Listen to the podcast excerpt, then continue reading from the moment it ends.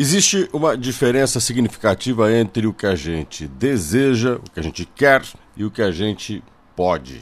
No dia a dia, o desejo, o querer, se multiplica intensamente. Mas o poder tem limites e às vezes bem maior do que a gente gostaria. Muitos se atropelam no desejo de cumprir aquilo que querem e buscar aquilo que tanto sonham e acabam agindo de forma imediatista, desesperada e precipitada. Com isso, nós temos uma grande chance de fracassar nas nossas metas e objetivos. Por que estou falando isso? Porque o mundo de hoje é o mundo da fantasia, é o mundo dos sonhos, é o mundo do desejar e não do fazer.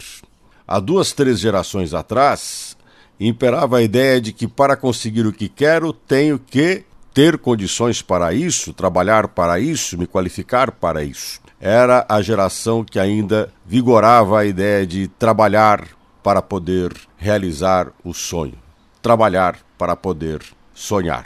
Agora nós temos nos últimos 60 anos, o estímulo, a ideia de que temos que sonhar, viver de sonhos e os nossos sonhos se transformam em realidade apenas porque nós temos eles.